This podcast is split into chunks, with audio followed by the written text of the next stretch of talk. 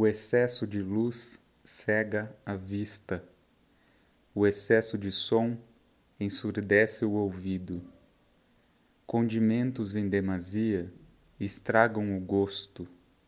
O ímpeto das paixões perturba o coração.